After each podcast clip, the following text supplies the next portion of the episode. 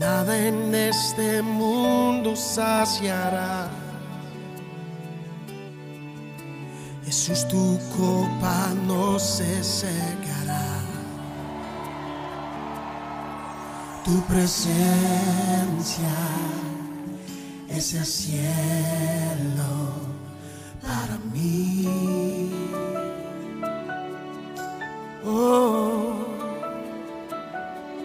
Tu presencia es el cielo para mí.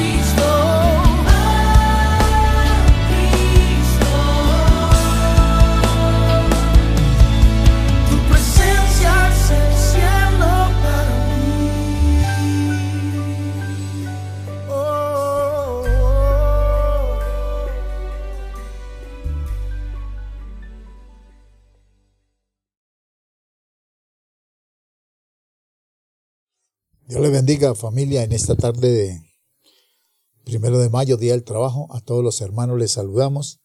Les deseamos muchos éxitos en sus lugares de trabajo y también a los que no estén empleados.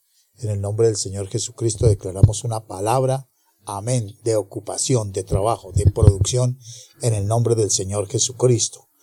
En este día quiero leer la palabra del Señor en un texto que he estado, bueno, leyendo en los últimos días, y es el que se encuentra en Lucas capítulo 10, versos 17, 18, 19 y 20. Dice, volvieron los setenta con gozo diciendo, Señor, aún los demonios se nos sujetan en tu nombre. Y él les dijo, yo veía a Satanás caer del cielo como un rayo. He aquí os doy potestad de hollar serpientes y escorpiones y sobre toda fuerza del enemigo, y nada os dañará. Pero no regocijéis de que los espíritus se os sujetan, sino regocijaos de que vuestros nombres están escritos en los cielos. Yo quiero decir bendito sea el nombre del Señor que en este día le he colocado un título que dice alerta, alerta, alerta. La Biblia dice por allá en Mateo el capítulo 3, el verso 10 dice de la siguiente manera, y también el hacha está puesta a raíz de los árboles. Por tanto, todo árbol que no da buen fruto es cortado y echado en el fuego. Cuando hablamos de que nuestro nombre está escrito en el libro de la vida, estamos hablando de una bendición muy grande, ya que no toda la humanidad tiene ese privilegio.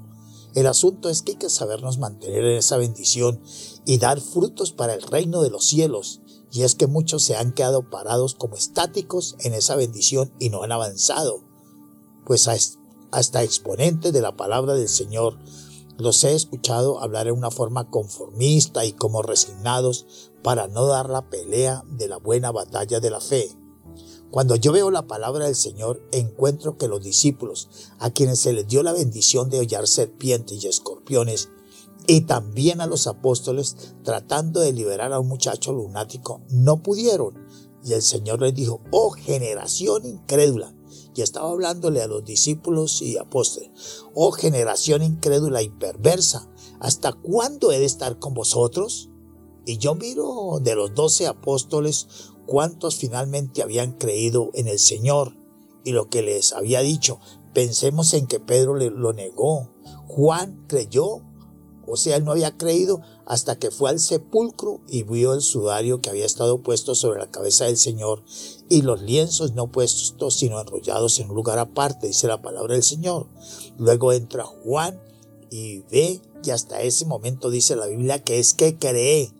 Por eso el Señor en el capítulo 21 del Evangelio de Juan le pregunta a Pedro si le amaba más que aquellos, pues sabemos que él había llorado en la noche, bueno, la noche de jueves, de arrepentimiento, y eran unas lágrimas, como dije, tal vez de dolor por haber negado al Maestro, pero no de credibilidad a lo que el Señor le pregunta si realmente le amaba. Y vuelve y le pregunta a lo que Pedro responde, tú sabes que te amo. Y el Señor le dice que apacienta mis ovejas. Dicho de otra forma, sé un hacedor de lo que te he enseñado. Recuerda que yo te dije que tú eras Petrus, piedra pequeña, y sobre esa piedra pequeña sería, bendito sea el nombre de nuestro Padre Santo, edificado un reino, amén, siendo Cristo la piedra angular, siendo Cristo la cabeza, Él debía de edificar un pueblo para el reino de los cielos. Y es que quiero decir que cuando un miembro está enfermo, los demás se afectan. Los dos discípulos que caminaron con Jesús rumbo a Emaús no creyeron. Los otros estaban en su gran mayoría escondidos. Tomás estaba vociferando y contaminando la poca fe que les quedaba a aquellos simpatizantes. Recuerde que este hombre, amén, que había visto tantas maravillas de parte del Señor, dijo que él tenía que ver, bueno, allí donde había sido hayan sido colocados los clavos, en, las manos del Señor y también tenía que meter su dedo allí en la llaga de, de, su costado y Cristo se apareció y le dijo que no fuera qué incrédulo, sino que fuera qué creyente. Supuestamente era uno, bendito sea el nombre de nuestro Dios, de los pilares de la iglesia primitiva. He hablado de los apóstoles y discípulos del Señor, pero también quiero hablar de Judas, el que lo entregó. Ese varón también era un hombre de ministerio. Su nombre también para mí que estaba escrito en el libro de la vida, hasta que se cayó por su propio peso y se cumple lo que dice la Biblia en Apocalipsis 20:15, que el que no se halló inscrito en el libro de la vida fue lanzado al lago de fuego. También dice en Apocalipsis capítulo 3, verso 5, el que venciere será vestido de vestiduras blancas y no borrará el Señor su nombre del libro de la vida. Y dice que confesará su nombre delante del Padre Celestial y delante de sus ángeles. Si notamos en este pasaje, el Señor nos habla de vencer. Pero para vencer, bendito sea el nombre de nuestro Padre Santo y maravilloso, en esta guerra de tipo espiritual. Yo sé que Cristo venció por nosotros, pero cada uno de nosotros, como dijo el, el apóstol, debemos de abstenernos de aquellas cosas que no sirven y dice que correr con paciencia la carrera que tenemos por delante.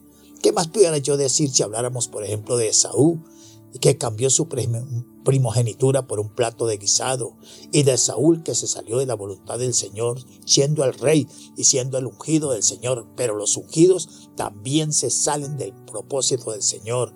Y este se salió porque tenía miedo a los filisteos. ¿Qué diremos de Nabad y Abiud, que ofrecieron fuego extraño? y el poder de Dios los mató en su propio tabernáculo. Eran sus sacerdotes, pero quien no hace las cosas bien en este camino no sirve no sirve. Hablemos de Salomón que hizo lo que, lo que no correspondía y hoy está pagando las consecuencias. Y el tiempo, como dijo el apóstol de nuevo, me sería escaso si hablara de Ananías, de Zafira, de Demas, como dice la Biblia por allá en 2 de Timoteo 4.10, de Himeneo, que habla en 1 de Timoteo 1.20, de Fileto, 2 de Timoteo 2.17, de Alejandro, en 1 de Timoteo 1.20. Estos fueron siervos de Dios por un tiempo, pero lamentablemente sus nombres fueron borrados del libro de la vida.